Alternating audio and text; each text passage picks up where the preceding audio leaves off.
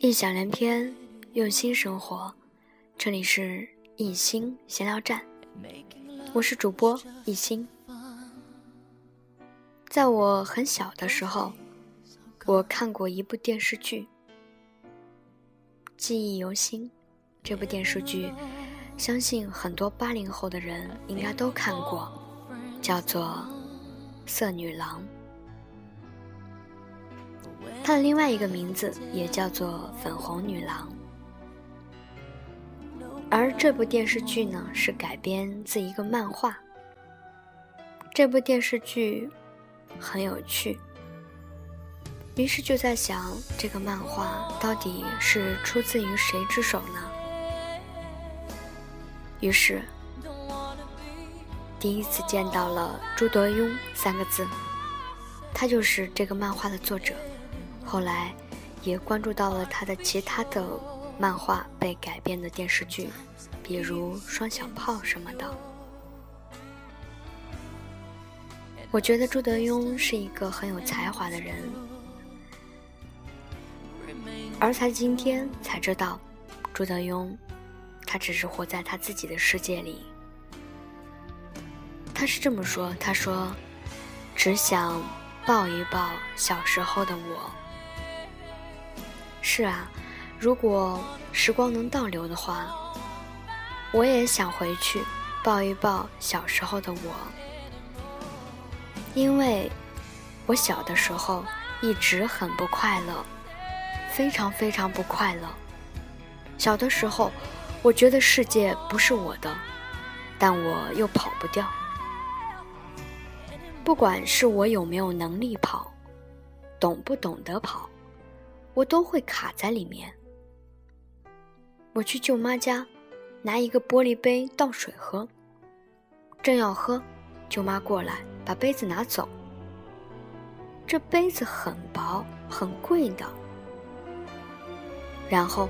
换了一个很粗很厚的杯子给我，那种感觉是，世界上没有一个地方，一个人欢迎我。大人对我没有一丁点儿的信心，我对外面的世界没办法，没能力，只能回到我的世界。我的世界里，一个是画画，一个是虫子。院子里所有的虫子，我都玩过。那画面我现在都记得。一个小孩蹲在墙角，一下子跑到这个墙角，一下子跑到那个墙角。只有在虫子面前，我最自在，因为它们对我没有任何的威胁感，也不会不接纳我。我不用在他们面前自卑，我和虫子是平等的。我看人像看虫子。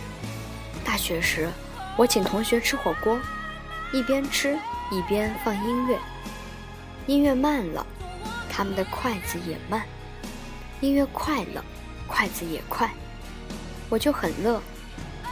但我不喜欢人，很难参与人。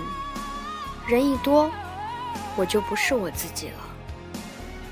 我像一只海豚，放出一个信号，又弹回来，没有回应。我和世界的交流是单向的。小学五年级，我和一个同学去邮局，他很自信，跟我讲。你去柜台问一下，邮票出来了没？如果没有，什么时候出？我却从兜里掏出了十块钱，那个时候是很大的钱。我递给他说：“这十块钱给你，你不要叫我去问。”他看着我，眼神很奇怪，意思是，你问就好了。干嘛给我钱呢？其实，掏钱出来对我也是一个很大的伤害。那等于说我承认自己是一个完全无用的人。你想，一个小孩太小了，不知道怎么回事儿，一切事情告诉你，你是一个很蠢、很蠢的小孩。我很自卑，直到去年，我五十三岁，我终于知道我是亚斯伯格患者。那一刻，我原谅了自己。亚斯伯格症是遗传的，我爸爸可能也有。知道亚斯伯格症后，我和爸爸的关系。清晰了起来。他从没像一个父亲一样向我传授人际间的规则，也不会跟小孩坐下来，递给你一杯酒。他永远安安静静。周日放假，他没有应酬，待在我家的院子里修所有的东西。拖鞋坏了，他修；伞坏了，他修。我妈妈一直骂他，我们家什么新的东西都不能买，因为所有坏的都被修好了。他从没有对我说过“你这个笨猪”，也没有强迫我做过任何事情。他离开之后，我想，他是透过亚斯伯格症爱我的。我妈妈却善于。用一种使小孩内疚的方式来教育我。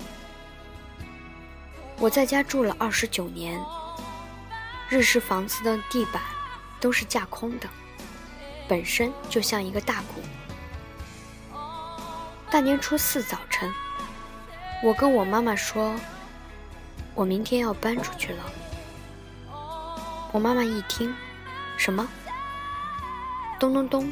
从客厅走到后面的厨房，我听他跟我爸说：“他说他明天要搬出去了，你赶紧去劝劝他吧。”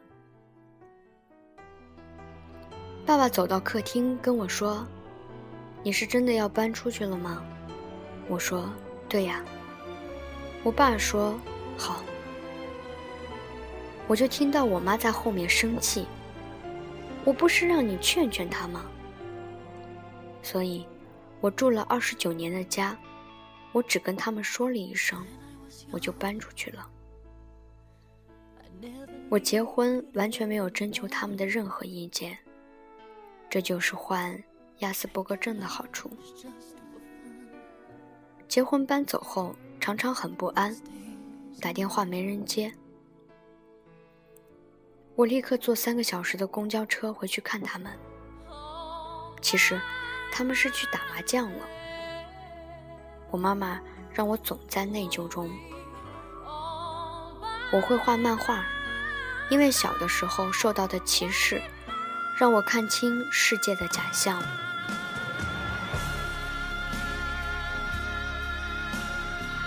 妈妈对小孩的爱可能是有条件的。而亲戚对待你的方式，就是社会对待你的方式，非常的现实。老师是正义的化身，往往最不正义。他的外衣常常可以让他滥用一切的权利。你没有反抗能力，连表达能力也没有，只能承受。这就是真实发生在小小的我身上的事儿。我儿子要上一年级时，我怀着极大的恐惧，担心我的经验在他身上重来一遍。小时候我说话结巴，别人讲一句三十秒，我讲三分钟。老师说，不管亚斯伯格症多不好。至少，它取代了蠢。如果有时光机器让我回到小时候，我只想抱一抱小时候的我，我只想抱一抱他。如果有一天我变成大人，我可能就不会画画了。昨天晚上，我想了很久，我发觉我并没有用漫画去捍卫过什么。其实，我觉得我唯一在捍卫着的，是小时候的我。我小时候的状态是真实的。我从来不是个称职的爸爸。我儿子小的时候，我一天到晚把他弄哭。我从来不让他。在我的意识里，坐下去开始玩就是两个小孩的战争。我不但不让他，还吓他。有一次，他哭着去找妈妈，我太太告诉他：“其实你爸爸身体里住着一个比你还小的小孩。”他那以后就没哭过。他说：“爸爸，我让着你，因为你比我小。”我儿子到现在都常常让我。他今年二十二岁，已经变成大人了。我好像没有变化。我晚上睡觉，只要躺下去，就会想到飞碟，想到飞碟，我就很心安，很快就睡着了。想象我在老家的床上飘起来，全部是主观镜头。你看到屋顶越来越近。因为你在往屋顶飘，你可以感觉到你一层一层穿过屋顶，先是墙，然后是甲板，最后是瓦，你就浮到空中，在你家屋顶上飘，飘越高，视野就越广。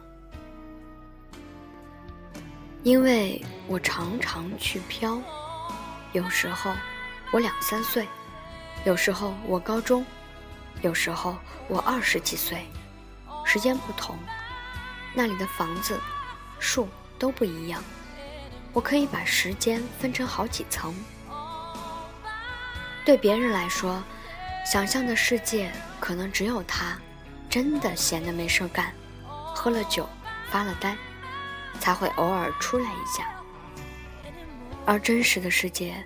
却占据了他百分之九十的人生。